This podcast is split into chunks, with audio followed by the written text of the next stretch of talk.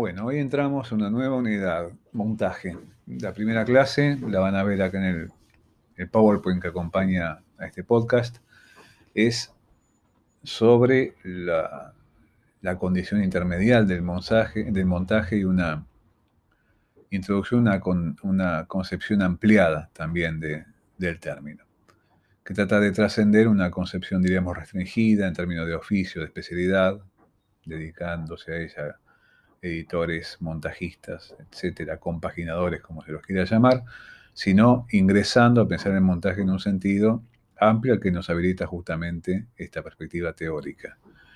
Entonces, para dar en cuenta de esta complejidad, lo que vamos a hacer jugar acá, lo que van a ver acompañando a toda esta unidad es con la idea de desarrollar un acercamiento teórico al montaje, cómo eh, articular una arista, un ángulo de orden técnico, porque no vamos a dejar de hablar de técnica, en algunos casos va a ser muy importante que nos detengamos incluso en algunos detalles de orden técnico, eh, cuestiones conectadas con la estética, y también con cierta ideología con la cual el montaje parece estar íntimamente ligado, de acuerdo a, por un lado, a que buena parte de su historia, muchas formas de pensar el montaje lo relacionaron con la posibilidad de generar efectos de orden ideológico, y por otra parte también cuestiones que tienen relación con lo que podríamos llamar cierto pensamiento normativo en relación al montaje, que se conecta con la idea de que el montaje debería ser algo y no otra cosa, o debería tender hacia cierta función y no otra. Así que, bueno, por esa entrada múltiple, este abordaje que ingresa en algunas consideraciones que hacen intersectar, y aparte cuestiona desde un ángulo al otro, eh, asuntos de orden técnico, estético, ideológico, entramos al tema. Vamos a ir a la diapo 2.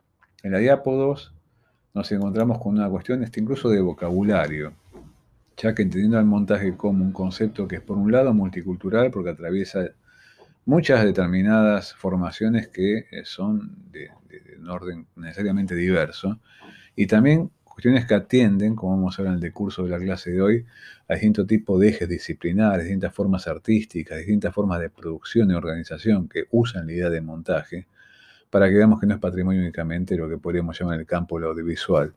Pero nos encontramos en esta entrada, como estamos viendo en la diapo 2, con un desafío terminológico, ya que usamos la palabra montaje nosotros, para hablar de cuestiones que en otras lenguas eh, se ven distintos porque cuentan con distintos términos para aludir a ellas.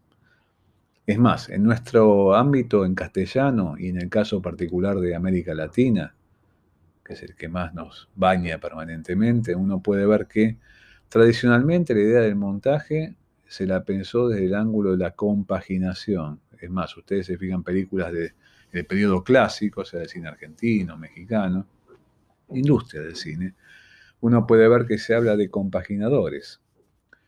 Y este es un vocabulario que nos conecta con el mundo de la compaginación, evidentemente, con el mundo del editorial y pensando esas conexiones con el campo de lo que se puede pensar que tiene páginas, ¿no?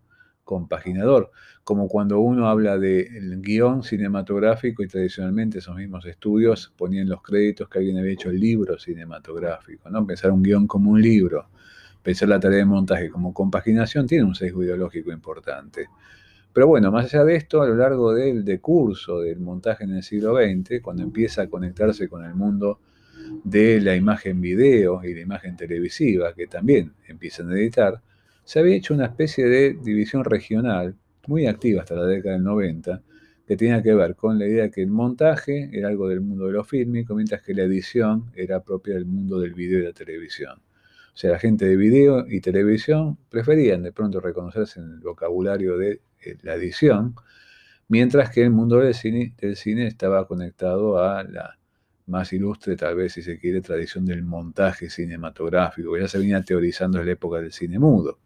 Pensemos que las primeras formas de pensar el montaje vienen justamente de la mano de autores que pertenecen a esa última década del cine mudo, la década de los 20 del siglo pasado, es una década hipertrófica en relación al montaje, porque uno ve que hay una especie de vértigo en el montaje que afecta al cine en Oriente y en Occidente, en el sur y en el norte. Es asombroso de hasta qué punto hace 90 años en la última década del mundo las películas eran extremadamente arquitecturadas en relación al montaje.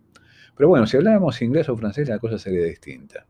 Nos encontraremos que hay una palabra que se refiere al montaje en el sentido más teórico, como un principio de lenguaje o de composición, que es aquella a la que se le reserva la palabra montage en, inglés o montage en francés, mientras que para lo que podría llamarse el área más técnica, el orden de cortar y pegar o de manipular trozos de película o de copiar pedazos de cinta magnética de una a otro, a otro carrete o otro reel, aparece en la edición de editing, ¿no? en inglés, o collage en el caso de francés. Mientras que para la operación más, si se quiere, manual de cortar, aparece la palabra en inglés de esto del cutting, ¿no? El corte en el sentido de cortar pedazos de película para después empalmar. Corte y empalme. La idea de cortar y pegar es muy poderoso dentro de la tradición del montaje fílmico a lo largo del siglo XX, a punto tal de que de pronto, bueno, determinó que para mucha gente el montaje era una tarea esencialmente conectada con las manos, tanto como con los ojos o la cabeza. Y esto tuvo un sesgo que tuvo cierta deriva en relación a toda la, la, cultura machista del cine industrial, porque es una de las dos profesiones, la de montaje, que tradicionalmente se le asignó a mujeres, tanto o más que a varones, bajo la premisa de que, bueno, estaban mejor dotadas para eso. En el caso del montaje, porque se hizo mucha, mucha, eh, mucho hincapié, mucha correlación en la idea de la manualidad ligada al montaje, hasta se la pensaba con la conexión con el mundo de la costura, cortar y pegar o cortar y coser. Y hasta la mesa de montaje o la moviola parecía una máquina muy conectada con una posición de un operario fabril, se trabajaba de pie incluso, y parecía una tarea, entre comillas, menos intelectual para muchas cabezas que comandaban esta visión machista del montaje que otras, como por ejemplo la tarea de guionista, que te implicaba, bueno, tener que sentarte a escribir. Así que bastante curioso que la profesión de montajista, tradicionalmente ustedes van a ver que hay muchas mujeres montajistas de la época del cine mudo, muy importantes, trabajando con gente como Griffith, por ejemplo, Rose Smith trabajando con Griffith, y de pronto hasta Spielberg, ¿no? Este, la montajista de Tiburón, era una especie como de matriarca del montaje, eh, y bueno, la cuestión es que eh, eso eran las dos profesiones que tradicionalmente se le permitían acceder a las mujeres. La otra era la continuista, incluso en forma muy machista, designada durante largas décadas como script girl la profesión, ¿no? como si fuera la chica de script, la que se buscaba, la que buscaba eh, justamente cuidar la continuidad entre una y otra toma. Pero bueno, esas son, digamos, anecdotarios de la industria cinematográfica tradicional. Lo interesante es que pensando el concepto de montaje, en términos globales, en estas lenguas, por ejemplo, nos encontramos con esa diferencia, que hay un término más ligado a verlo del costado de la técnica y otro más, más del lado de lo conceptual, lo que podríamos llamar el costado del lenguaje cinematográfico. Por supuesto, cuando hablamos de montaje en el sentido amplio, hablando del lenguaje cinematográfico, nos encontramos que es una instancia que abarca, como vamos a ver en algunos de los autores que vamos a analizar, muchas distintas dimensiones de la realización, hasta incluso, por ejemplo, etapas de preproducción. Hay una famosa frase de Jean-Claude Carrière, el gran guionista francés, eh, escrita en su libro Práctica del guion cinematográfico, que dice, todo guionista debe ser un buen montajista. Y esto es interesante como concepto, pero no significa que todo guionista tiene que saber manejar una moviola ni asomarse a una mesa de montaje, sino que en los mismos guiones, antes de entrar, por ejemplo, en la fase de un storyboard, donde claramente uno pone en las viñetas de un storyboard soluciones de montaje, como también puede ser en el cómic, el mundo del montaje, uno puede encontrar que en el guion, usando el punto y aparte, ya uno puede pensar en planos diferenciados. Así como algunos guionistas notables de historia del cine, que nos dejan ver sus guiones de rodaje, aquellos con los que se va a filmar sin pasar a ser guion técnico todavía, están escritos con una clara idea de están, estamos viendo cómo se continúa un plano en el otro, cómo vemos discontinuidades trabajando en eso que se escribe de un renglón a la otro. Uno ve un guion de Tarantino y claramente uno puede ver el montaje en un guion literario de Tarantino, sin que Tarantino ponga ahí corte, corte, corte, ¿no? Pero bueno, para ir a una genealogía del montaje es preciso, más allá de esta discriminación terminológica que hacemos en el comienzo y separando lo que puede ser un campo más de la esfera técnica y otro campo que tiene que ver con el, el orden de lo conceptual, incluso lo que podemos llamar una especie de principio del lenguaje cinematográfico, uno puede que en nuestra lengua, insisto, no funciona así porque la idea de edición y montaje designó como dos ámbitos tecnológicos diferentes, ¿no? El mundo del cine y el mundo del video. Hasta que en los últimos 30 años, de los 90 hasta ahora, que empezamos a ver que lo digital empezó a disolver las presuntas medianeras o fronteras, es indistinto que alguien se designe a sí mismo que se hable de editores o de editoras o de montajistas. O sea que de pronto, hoy en día, las agrupaciones que organizan a los editores, eh, de pronto se llaman Asociación Argentina de Editores, ¿no? O sea que de pronto eh, aparece ahí una, eh, una forma de pensar el término ya despegada de esa descripción, diríamos, hasta terminológica y medial de distinguir el mundo del video del cine, del video, perdón, la televisión por un lado, mundo electrónico por un lado y mundo del cine por otro. Bueno, pero en el siguiente capítulo vamos a entrar a esto que llamamos un intento de genealogía del montaje que está esbozado muy anteriormente al cine por un lado, vamos a hacer cosas que son muy anteriores al cine, pero que también rodean al cine a lo largo de todo su transcurso, eh, fin del siglo XIX, todo el XX y los 21 años que tenemos del siglo XXI. Muy bien, a la diapo 3 empezamos este recorrido. Eh, vamos a ocuparnos del montaje en distintas esferas, tanto de las prácticas artísticas como lo que tiene que ver con formas de producción y como vamos a ver en un, en un momento especialmente dramático de todo ese raconto, también con formas de destrucción. Pero bueno, pensemos en primer lugar esta palabra de montaje que recorre muchas disciplinas con distintos sentidos, pero la palabra circula, evidentemente que su ese mismo término significa algo. Uno puede escuchar hablar de montaje o leer cuestiones ligadas al montaje en el mundo de las artes escénicas, en el espectáculo. Se habla de montaje cuando una obra se pone en escena y se juntan para poner en escena, se reúnen elementos que provienen de distintos tipos de ámbitos. El ámbito de la escenografía, el ámbito de los objetos, lo que llamamos atrezzo, la indumentaria, la luminotecnia, todo lo que implica esa reunión de elementos heterogéneos que indica de alguna manera que con eso se va a componer determinado tipo de organización y se va a construir un todo, más o menos homogéneo, más o menos convincente, como que no le vemos las junturas, pero que evidentemente en su fabricación aparecen esas dimensiones heterogéneas a cargo de alguien que lo pone en escena en su función de director o directora. Bueno, en el teatro, en la tradición de la ópera, en el ballet, por esto por ceñirnos el mundo de Occidente, la dimensión de montaje implica eh, esta forma de operar con elementos de origen heterogéneo, hacerlo funcionar componiendo determinado tipo de organización que al mismo tiempo tiene una función a desempeñar. Veamos en la página 4, por citar, vamos a ver ahora algunos ejemplos. La clase de hoy viene a veces con algunas de estas diapositivas muy conectadas con imágenes, más que con eh, punteos de temas o algunos conceptos, digamos, a desarrollar en términos de palabras. Acá tenemos una representación en esta pintura de una de las óperas de Richard Wagner, Tannhauser, y de pronto lo tenemos acá, esta, esta ópera conectándonos con el mundo que en ese momento iba cobrando forma para ser hasta luego desarrollado en términos de intervenciones escritas en forma de libro, una obra de arte total.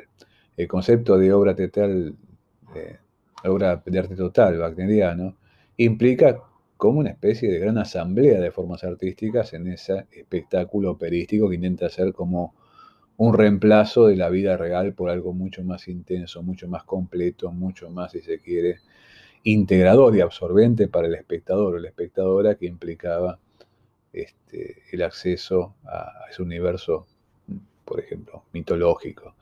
Eh, tanto es así que Wagner tuvo que construir un teatro para eso, el famoso teatro de Bayreuth, ¿no? donde de pronto todo se facilitaba para conseguir esa ilusión de un mundo alternativo que proponía esa forma de la ópera considerada como obra de arte total. Bueno, esta es una forma de montaje escénico que tiende justamente a, concebirse como una operación hasta de fusión de elementos heterogéneos para que parezca un universo alternativo en el cual se desarrolla la ficción operística. ¿no? Pero bueno, esa es una experiencia muy, digamos, muy demarcadora del siglo XIX y algunas de sus aspiraciones. Eh, en el siglo XX tenemos en, la diapo 5 una experiencia de vanguardia, de las vanguardias soviéticas de los años 20, que es la obra de Tretiakov, escrita por el dramaturgo ruso y representada, esto es montada en escena por Einstein, Máscaras de Gas. Año 1923. Es interesante este año porque es el año que también nos deja ver, si vamos a la bibliografía, el primer escrito sobre montaje de Einstein que se llama Montaje de atracciones. Y es un, escrito de, muy breve de 1923 donde Einstein por primera vez habla de montaje. Si uno se asoma ese texto que está también circulando por internet, uno lo que se va a encontrar, no sin sorpresa, si uno piensa ver, leer un texto sobre montaje cinematográfico, pues si nos fijamos la fecha, esto es sincrónico a esta representación teatral. Y otra que se llamaba Hasta el más sabio se equivoca. Son dos puestas en escena de Einstein de obras de vanguardia, puestas en forma de vanguardia, incluso en forma vanguardista en términos de manejos de espacios escénicos. Por ejemplo, Máscaras de Gas estaba montada, es lo que están viendo ustedes ahí, aprovechando distintos niveles de lo que se usa como eh, espacio para el desarrollo de la obra, es una fábrica de gas en las afueras de Moscú, donde a la noche, cuando paraba la fábrica de funcionar, se representaba esta pieza y los distintos niveles de la, de la fábrica permiten que se desempeñen situaciones que establecen relaciones de conflicto entre sí, con distintos actores, eh, atravesando distintas circunstancias, para que los asistentes a la obra, los espectadores partícipes, armando con una percepción fragmentaria de cada uno de estos eventos su propia construcción, asistirán a una operación de montaje. Si uno lee el, textito, digo textito porque es breve, montaje de atracciones de Einstein, va a percibir que de punta a punta del texto ni una, ni una sola palabra hablando de cine. Se habla de teatro. Y la idea de atracción, a la que se refiere Einstein, justamente tiene que ver con la idea de atracción teatral. Lo que piensa montar Einstein en la atracción teatral es ni más ni menos que distintos eventos desarrollándose entre los ojos y oídos del espectador, involucrándose incluso físicamente con su cuerpo. Pensemos acá, los espectadores están asistiendo a una representación de una manera muy diferente a lo que puede pasar con un espectador de teatro en un teatro convencional. O sea, de alguna forma se trata de poner el cuerpo acá también, desde la posición espectatorial. Pero bueno, la cuestión es que todo esto implica montar. Cuando Einstein decide pasarse al cine y convertirse de director de teatro a director de cine en 1924, eh, con su primer largometraje llamado La Huelga, en sus memorias, llamadas Memorias Inmorales, Einstein lo escribe de una manera muy esta, jocosa. Dice, bueno, entonces fue cuando caía al cine. Y cayó del teatro al cine. ¿En qué sentido cayó al cine? porque ahí podía hacer mejor montaje. Es más, antes de hacer la huelga, Einstein filma un pequeño corto que lo van a ver ustedes disponible en internet, está en YouTube, se llama Diario de Glumov. El Diario de Glumov es un cortometraje que formó parte de una obra teatral de Einstein en 1923. Por lo tanto, uno puede ver que dentro de una obra teatral de Einstein en el año 23 hay un momento donde se prende un proyector y se proyecta este pequeño corto que interpreta el mismo Einstein y sus colegas y amigos, y que es una atracción dentro, del, dentro de la obra. Tanto es así que lo que nosotros encontramos en, en la primera caída, para decirlo entre comillas, como plantea Einstein, Einstein en cine, en ese corto, antes de la huelga, es que ese corto se convierte en algo para ser montado como una obra teatral. O sea que la obra teatral incluye entre sus elementos disímiles, de sus atracciones, un pequeño cortometraje. ¿no?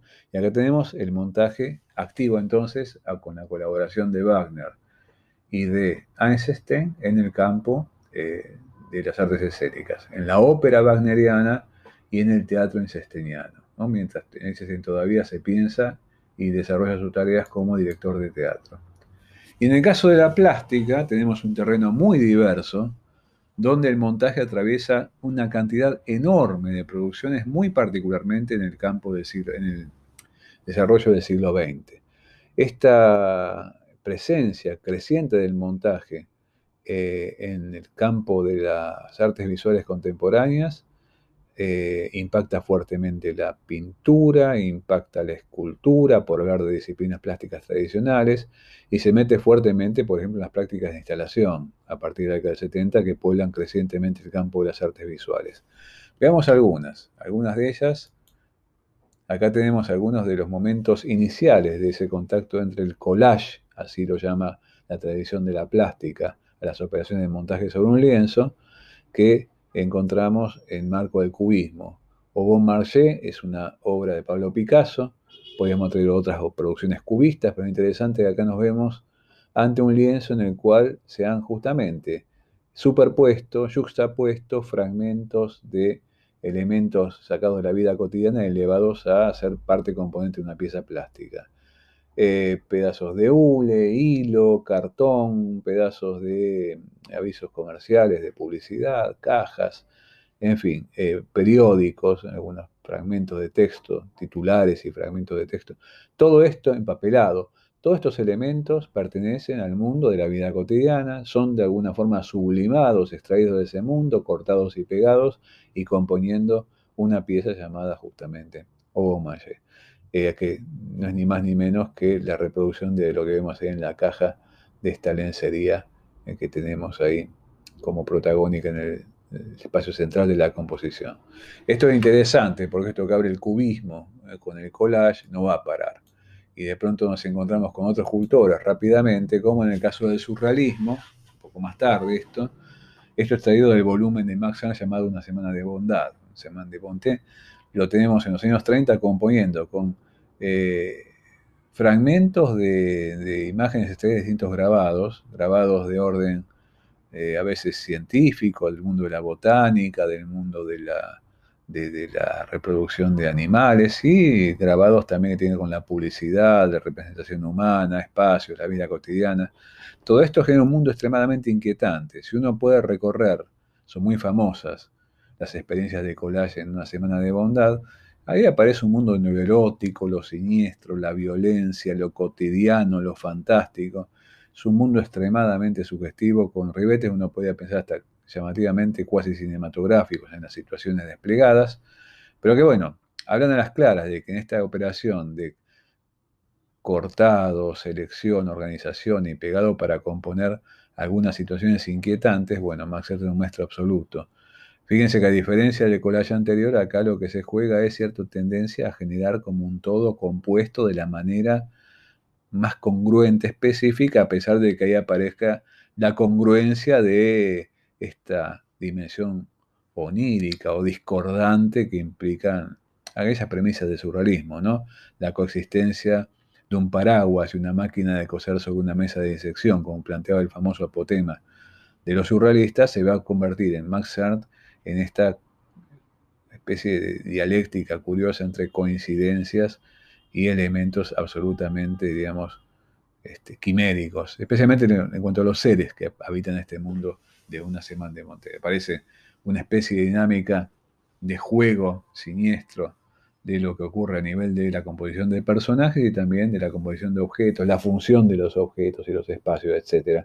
En fin, da para una clase entera todo esto, pero sin detenerlos más en el punto, terminaremos con una convocatoria, ojeen o busquen imágenes de una semana de bondad y cada una de ellas van que hasta disparan como pequeñas escenas extremadamente abiertas hasta una cierta lectura eh, cuasi narrativa. Bueno, y esto en cuanto al surrealismo. Eh, casi sincrónicamente, que podríamos habernos referido a algo desarrollado en la década del 20, traemos un collage perteneciente al mundo de Dada.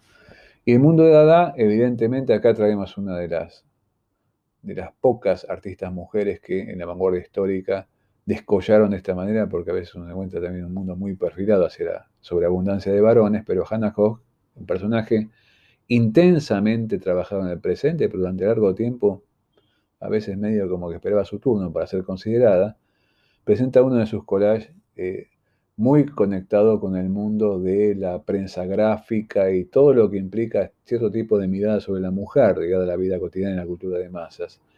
En Custige Person ustedes van a ver ahí elementos que también trabajando en una dinámica parecida a lo que plantea Mazar, componiendo situaciones este, especialmente críticas del lugar de la mujer eh, en relación al mundo contemporáneo.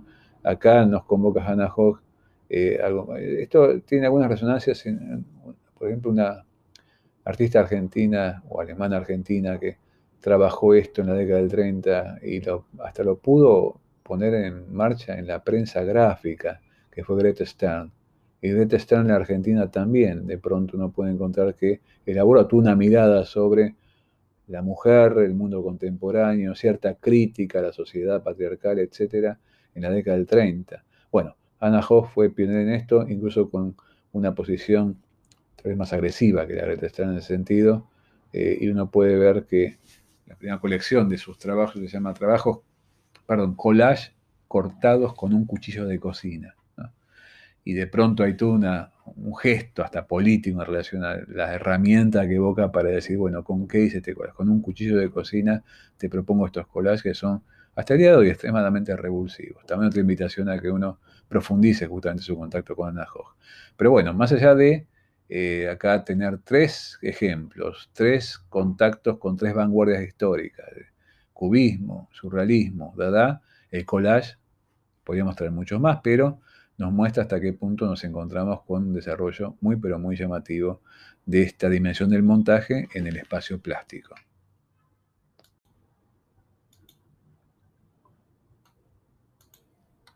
Bien, vamos a un campo haciendo un pequeño flashback en relación a lo que planteaba anteriormente, que ya estábamos en pleno siglo XX, avanzando en las primeras tres décadas del siglo XX, que es el montaje desarrollado en la fotografía.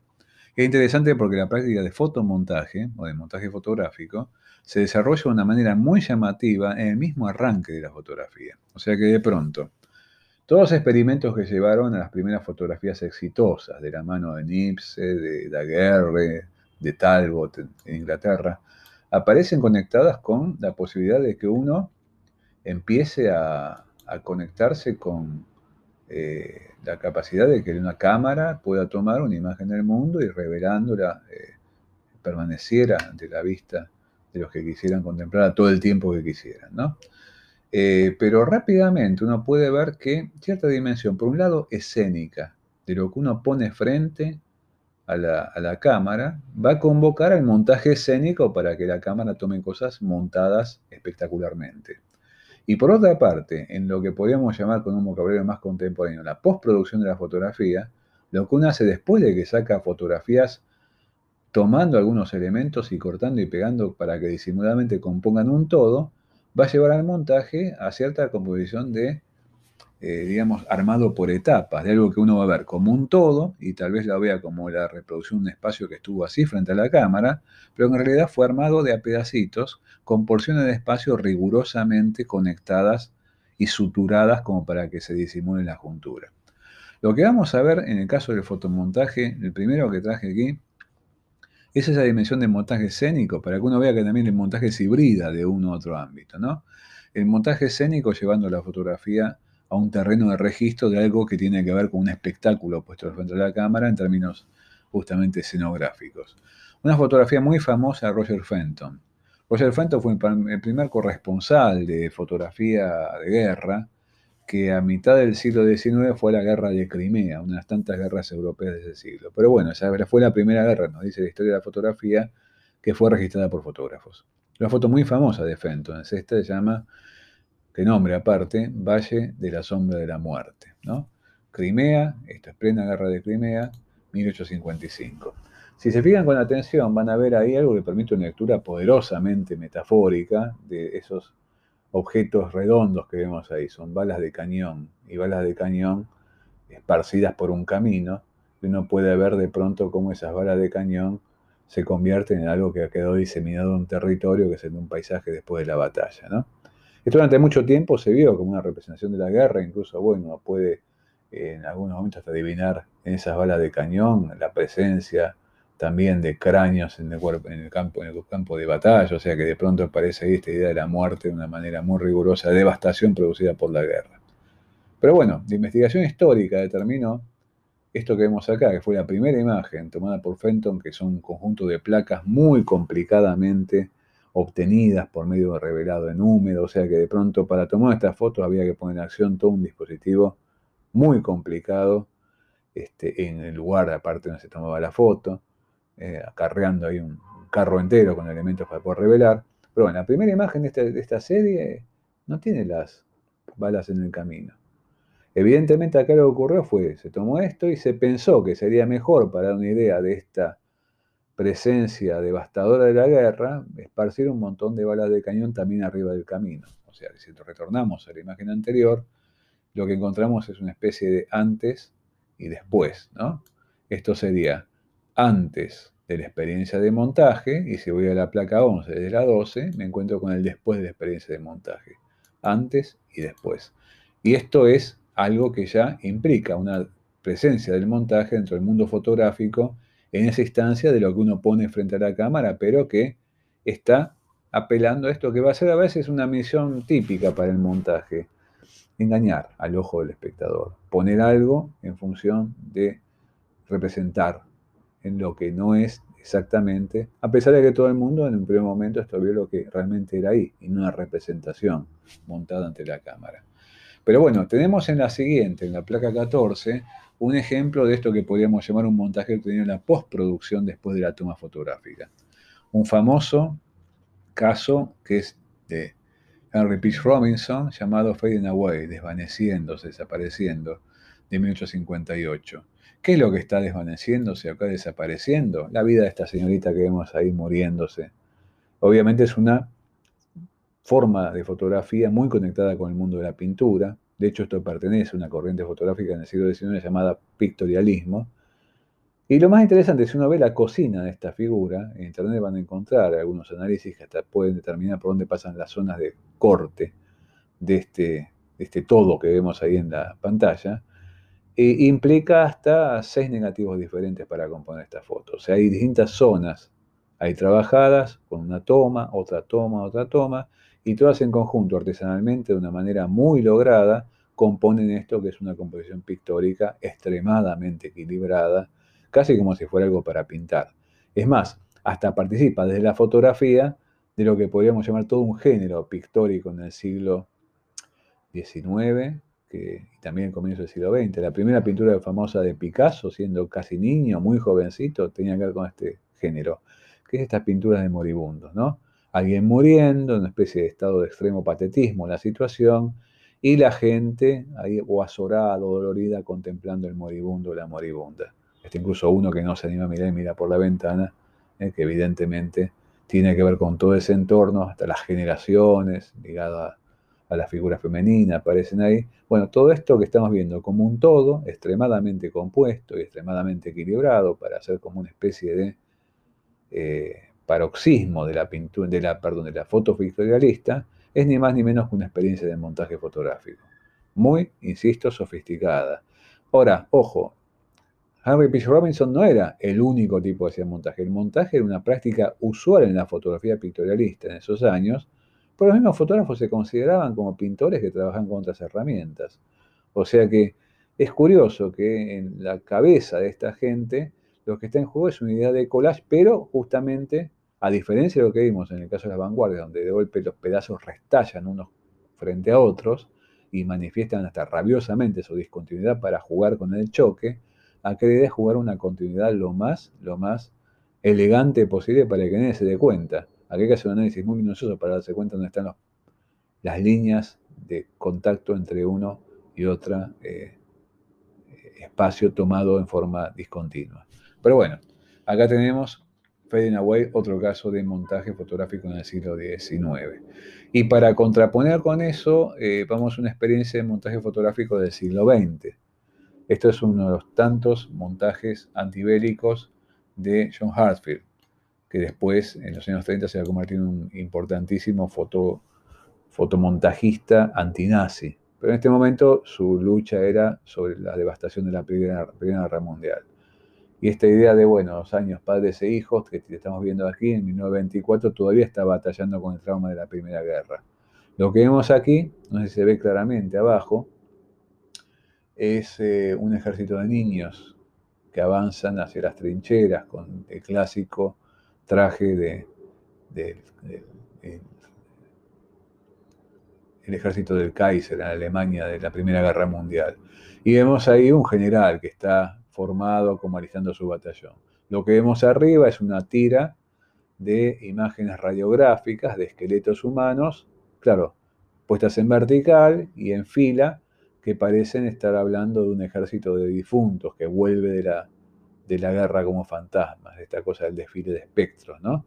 Bueno, esta idea de la ida como niños que van a la guerra, y los niños que van a la guerra, de hecho, la final de la Primera Guerra Mundial, los que van son casi niños, y de pronto la vuelta como cadáveres, comandados por los generales que cuidadosamente se mantienen alejados del campo de batalla, bueno, es algo que le permite hacer a, a Hartfield, todo un, efecto muy poderoso en términos de este collage que requiere una lectura de orden ideológico. O sea, es un collage con mensaje, al mismo tiempo es un collage para que vos veas cómo las cosas que están ahí están chirreando en su difícil convivencia. Los niñitos con uniforme, los eh, espectros que convocan estos secretos radiográficos desde arriba, el general comandando todo este orden como si estuviera manejando una coreografía. Bueno, este es el mundo del collage político fotográfico de eh, las vanguardias en el siglo XX. Esto es una experiencia de fotomontaje, insisto, así como hablamos de montaje escénico anteriormente, ahora hablamos de fotomontaje,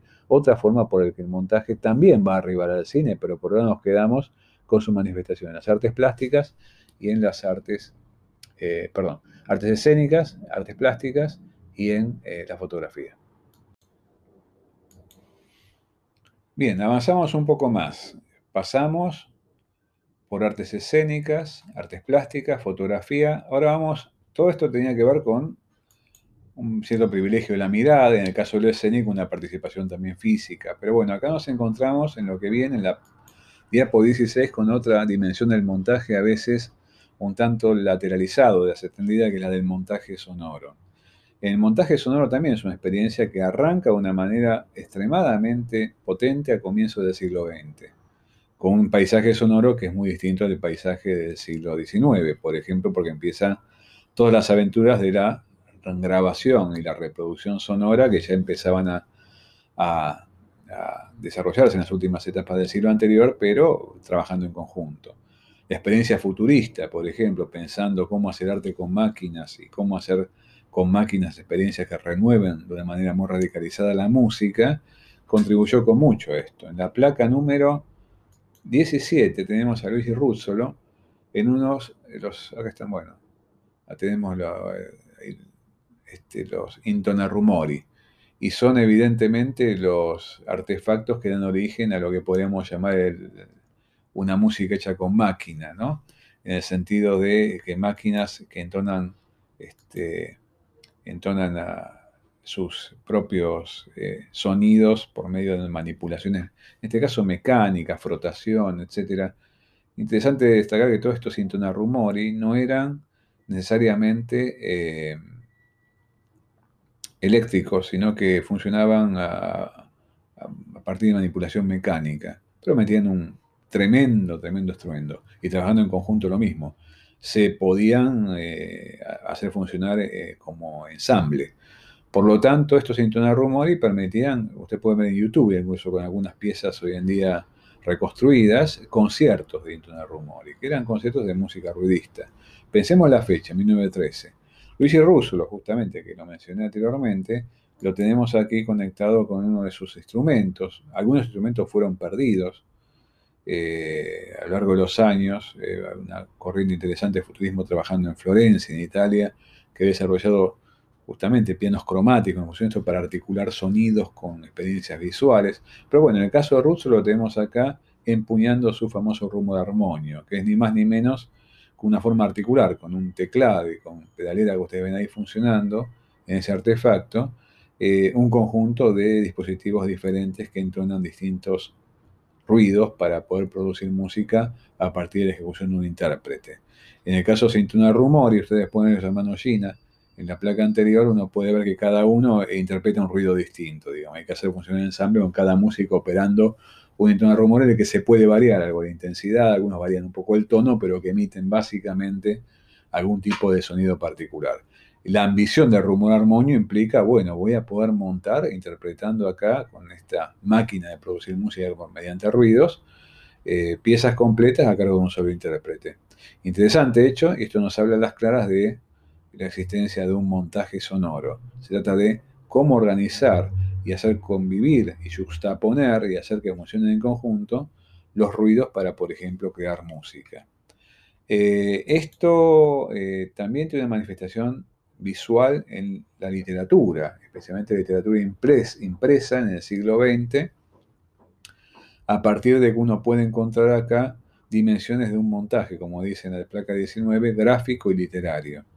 Esto implica que mucha manifestación poética, conectada por ejemplo con el mundo de las vanguardias, y también con el modernismo, en el caso de literatura, novelística, uno puede ver que proceden con operaciones de montaje.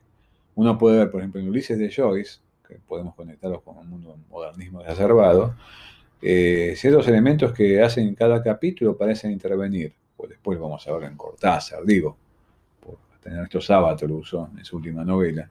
Uno puede ver como que algunos capítulos eh, interaccionan fragmentos que parecen provenir del mundo de la dramaturgia, que tiene estructura como diálogo teatral, fragmentos que son tomados de cosas que parecen publicadas por un diario, elementos que son como extraídos de otros discursos y se meten con la novela, ¿no? Eh, esto lo llevó a, su eh, extremo más, más este, por su momento, uno puede pensar hasta, hasta delirante, William Burroughs, con un sistema que diseñó con Brian Jason de copiar y pegar también, y algunas de sus producciones literarias tienen muchísimo esta eh, dinámica de copy-paste, ¿no? o de cut and paste. Pero bueno, concretamente, en el caso del montaje literario, acá por traer algunos ejemplos que vienen a dialogar con la anterior, tenemos, para mencionar un poquito más de futurismo, un poema futurista, que también están hechos para ser pronunciados en sesiones públicas y también grabados en, fonógrafo, por lo tanto es poesía verbal y muy disruptiva, porque a veces no tiene un sentido lo que dice, sino que tiene que ver con la pura musicalidad y hasta la violencia sonora de esas, esas expresiones. Santuntum también tiene manifestaciones de orden gráfica. Y como podemos ver acá en una página de Santuntum, lo que vemos es una exposición gráfica extremadamente, extremadamente diversa, que hace entrechocar tipografías, tamaños, cuerpos de letras, fragmentos de palabras, directamente signos agrupados sin ninguna aspiración a un sentido. Algunos se pueden leer como un año, el día 1918, se pueden leer como una emisión vocal, pero otras cosas también están llamando a que lo que estamos viendo en pantalla, mejor dicho, en página, en la pantalla que vemos, una página en pantalla, también eh, parece llamar de distinto tipo de ordenamiento tipográfico a la imagen. O sea que aparece esa dimensión del cuerpo de la letra como recobrando o buscando ser reconocida también en su valor icónico. Pero bueno, ahí tenemos una experiencia interesante de montaje en la página de un poema gráfico.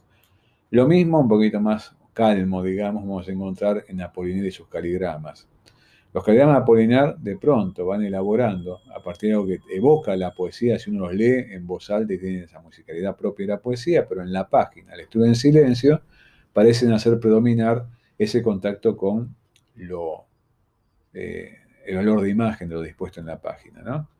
Eh, y uno puede encontrar de pronto eh, ciertas composiciones que son composiciones también que llaman al icono dentro de la página de acuerdo a lo que está también una deriva de lo que en términos alfabéticos se va leyendo en cada una de las líneas, que por otro lado a veces son muy poco lineales en un sentido clásico, sino líneas que van trazando todo tipo de aventuras en la página. Y la convivencia, obviamente, estos órdenes diversos, que también habla de una idea de montaje muy, pero muy claramente establecida.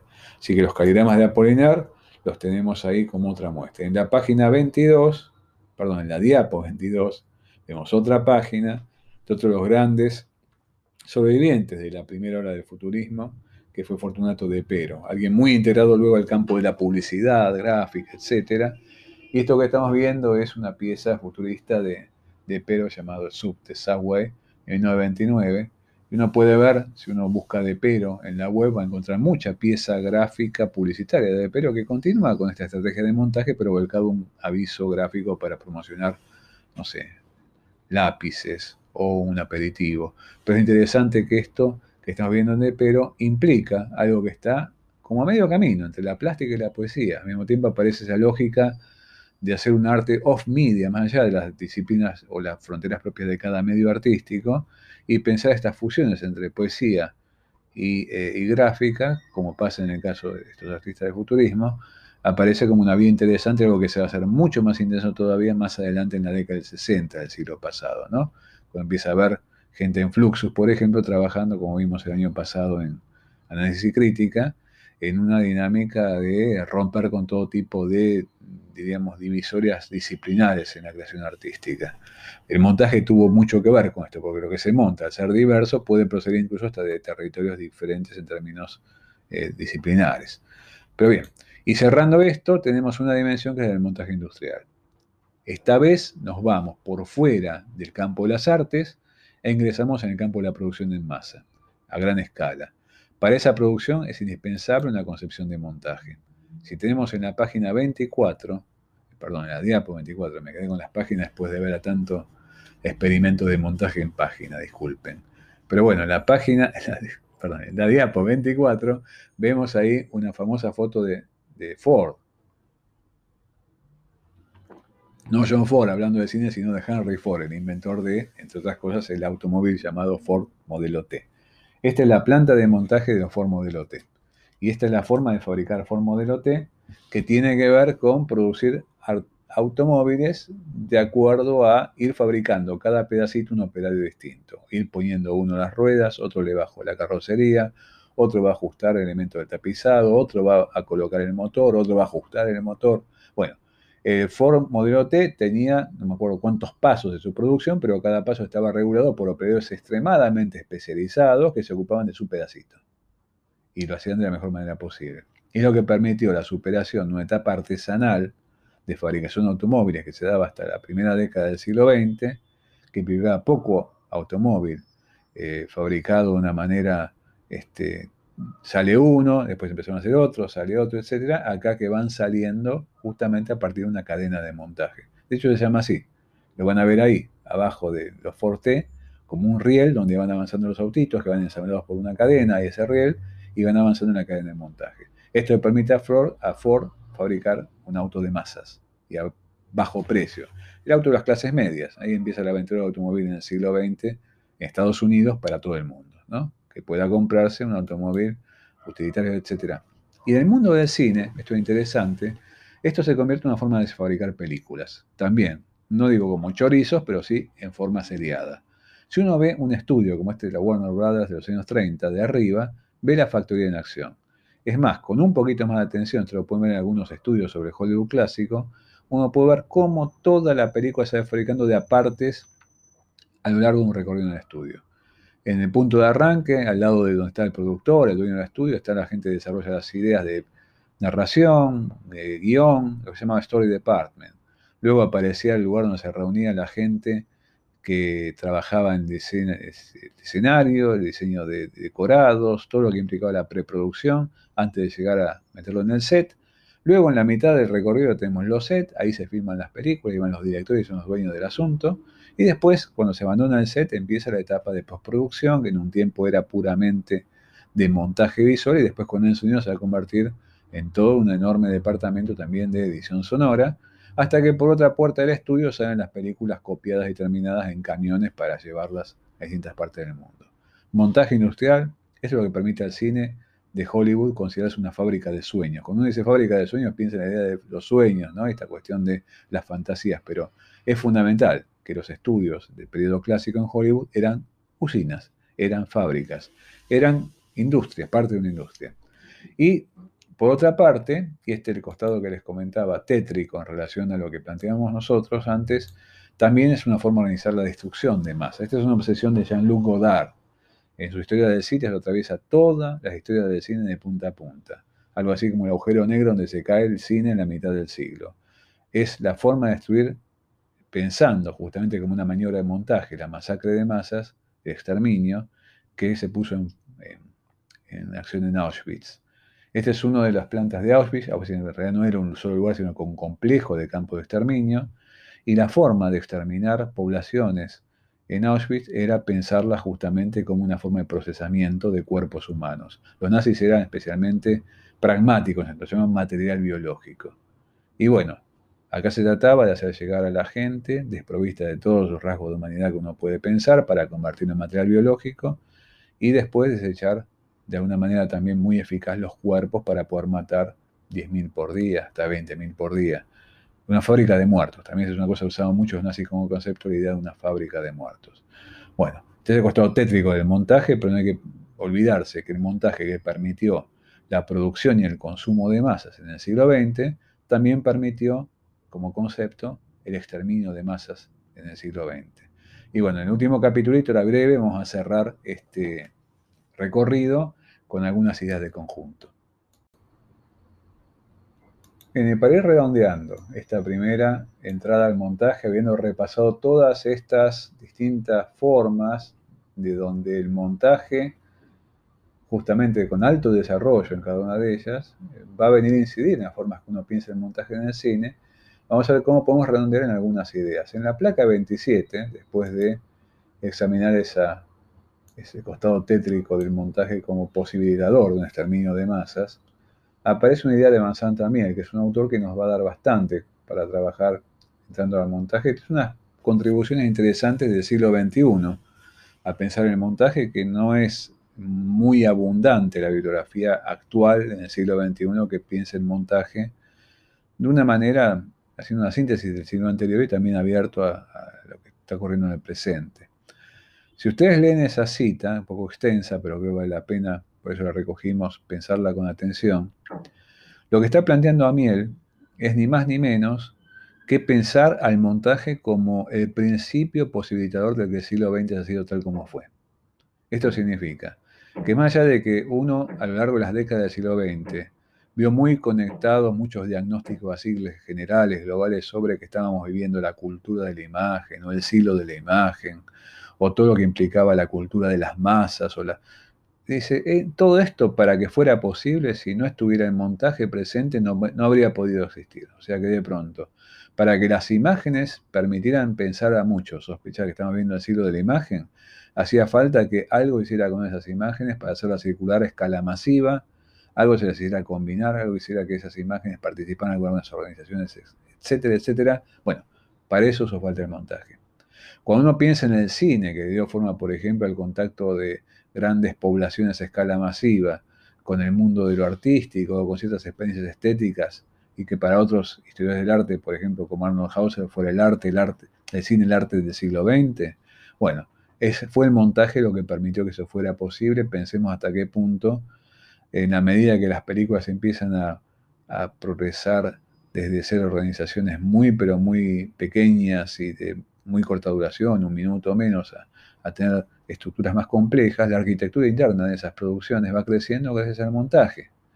Y de pronto uno puede ver que en los primeros diseños de cine las, los organismos unicelulares que uno podía pensar, los equivalentes a las amebas, los paramecios en el mundo del cine de los comienzos, etcétera, que algunos historiadores llaman cine unicelular, se empieza a ser organismos más complejos justamente articulándose mediante montaje. Vamos a ver en algún momento, en este panorama que vamos a abrir de aquí hasta las vacaciones de invierno. ¿Cómo están los Lumière? Esto aparece presente cuando uno pensaba que el montaje no estaba presente en el cine Lumière porque eran películas de un solo plano, tomadas en una sola toma. Y sin embargo, y sin embargo, lo descubrimos hace más o menos 20 y pico, 30 años, en esas películas había bastante montaje y esto está sido documentado por algunas investigaciones muy sesudas, con evidencia a la vista y que hacía el montaje tan disimuladamente como está en ese conjunto de películas de, de, Lumière que en algunos años llega hasta el 20% de su producción. Pero bueno, que son películas montadas, aunque son muy disimuladamente montadas. Y aparece justamente esta especie de factor eh, como congregante, articulador del montaje en la cultura, pensemos que está hablando de lo contemporáneo en un sentido muy amplio a miel, pero que eh, justamente hace que el cine, si aparece tan centralmente, lo es porque el montaje lo ha impelido justo a hacer esto. Y por último, en la última placa, un poco un preludio de lo que vamos a desarrollar en las clases que siguen.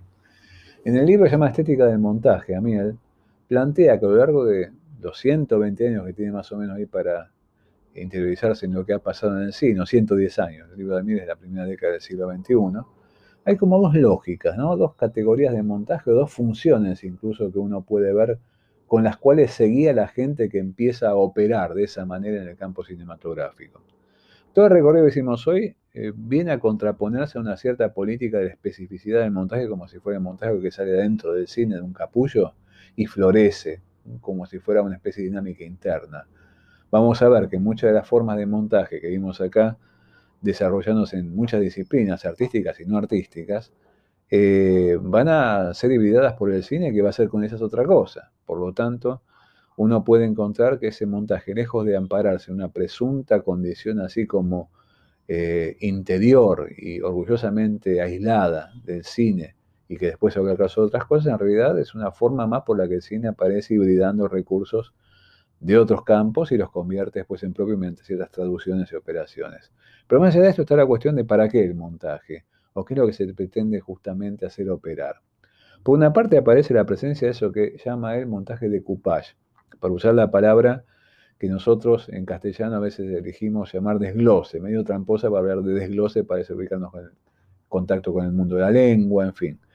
En realidad no se trata de un desglose y de una glosa casi sino de un decoupage en el sentido de descuartizamiento. La palabra original francesa, a pesar de que uno en ese imaginario un poco chambón la conecta con el mundo lo elegante, porque está dicho en francés, como hace Homero Simpson, pero en realidad decouper es lo que hacen los matarifes en un, en un frigorífico, es trozar un animal. Y el decoupage cinematográfico tiene esa connotación poderosa de trozado sangriento. Por lo tanto, ese montaje de decoupage presupone un mundo continuo, como la media res que uno puede trozar en un frigorífico, pero al mismo tiempo trata de manejarse con un ideal de continuidad para hacer que no se noten las junturas y que al mismo tiempo, por ejemplo, tenga un ordenamiento de tipo narrativo. Y es cierto, si uno a cualquier biblioteca eh, que podamos eh, acudir que tenga material de cine y junta libros de montaje, por ejemplo, yo voy a la biblioteca del Inca y me encuentro de montaje, no sé, 100 libros, uno puede que lo narrativo y cómo montar para que no se noten las junturas se come la gran mayoría de lo que está escrito en esos libros, porque de pronto es como que la ideología predominante, la tradición del montaje en el siglo XX ha llevado a que sea lo más sofisticado posible el tránsito por ese montaje de coupage, ese montaje que trozando sangrientamente a veces lo que son las tomas originales, recompone todo donde de pronto los planos no se van a ver, incluso cómo se reemplaza uno por el otro porque el corte va a ser invisible. Los cortes con raccord, ¿no? De movimiento, de dirección, de posición, de mirada, todas las formas de raccord que uno aprende, o enlace cuando empieza las carreras de cine, se dirigen a disimular justamente esa juntura. A ver cómo esa ideología opera de una manera más detallada en las clases que vienen. Pero es como si hubiera un ideal de continuidad y una necesidad de que no se noten las zonas de fisura, que de hecho pertenecen permanentemente al orden de la fabricación de la película. Pero frente a esa aspiración a una continuidad y una cierta, diríamos, sutura a desarrollar en el cortado y pegado de esos planos o en el corte, lo que hacía Henry, Henry Peach Robinson en Fading Away, ¿no? Que no se noten los cortes en esa foto que quiere parecer como una escena completa de una familia asistiendo a la muerte de un familiar. Bueno, frente a esa ideal de continuidad que uno puede tener atravesando a otras formas de existencia del montaje en distintas disciplinas que vimos, no solamente el cine, aparece la posibilidad de hacer un montaje collage en el sentido del cubismo, en el sentido de Dada, en el sentido de eso que restalla como pedazos que de alguna forma u otra exigen ser reconocidos como trozos de. Bueno, esa apelación al conflicto, a la coexistencia de lo heterogéneo, hacer jugar la diferencia de una manera hasta violenta, bueno, es la que está en el centro de la política de un Einstein, por ejemplo, cuando empieza a desarrollar su montaje de atracciones. Pero por otro lado también empieza a tejer elementos que pertenecen al orden de la lectura posible y otro orden de convivencia aparece ahí, que es del orden de las correspondencias, de las asociaciones poéticas o del juego de las diferencias, pero sin que dejemos de reconocer que ahí hay dos cosas o más en interacción perteneciendo originalmente a campos heterogéneos. Frente entonces a un montaje de desglose, un montaje de coupage, un montaje que privilegie ciertos efectos de continuidad, vamos a encontrar efectos producidos en la vereda de enfrente.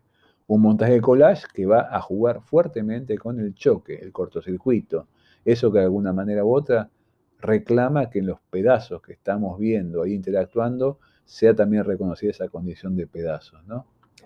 Para cerrar la clase, hay una famosa metáfora muy rica que en un momento dado eh, enuncia Robert Bresson, el director francés, en un documental sobre su cine que dirigió eh, René Alliot, que se llamó, bueno, era eh, de la serie de Cineasta en nuestro tiempo.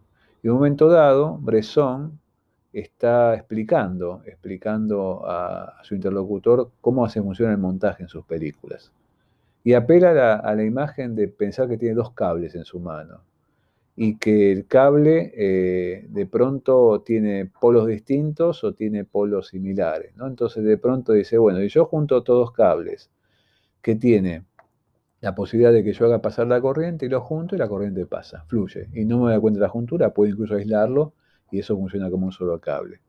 Ahora, si de pronto junto acá las dos puntas de cable y tengo polos diferentes, acá lo que me voy a encontrar es un cortocircuito. Y ahí lo que voy a encontrar es el chispazo, lo que rompe con el flujo de electricidad y propone, por el contrario, un corto. Bueno, en ese sentido, en un caso tendríamos la operación de ese montaje de coupage, y la corriente fluye, y vamos de un plano a otro con ese fluir que hasta disimula la zona de la juntura de un plano a otro, o tengo de pronto los polos diferentes y se me da la mala ocurrencia de cortarlos y de pronto, bueno, aparece el cortocircuito o me electrocuto incluso. Bueno, y esta esa idea de jugar con el choque, la chispa o hasta incluso esa especie como de irrupción violenta que implica eh, la dimensión de montaje collage, ¿no? Así que bueno, eh, cerramos por aquí hoy con esto como un preludio a lo que después va a ser la bajada a un terreno más específicamente cinematográfico, pero vale el recorrido para encontrar que esto que a veces algunos autores proponen como el centro del centro del lenguaje del cine, o el más duro núcleo del núcleo cinematográfico, tiene una matriz fuertemente hibridante que tiene que ver con todo este tejido intercultural, interdisciplinario y al mismo tiempo intermedial que estamos planteando en esta entrada a partir de la presencia del montaje en distintas disciplinas y por otra parte, insisto, artísticas y extraartísticas que dieron forma incluso, bueno, al mundo que estamos viviendo, ¿no? Bueno, seguimos la próxima a partir de esto.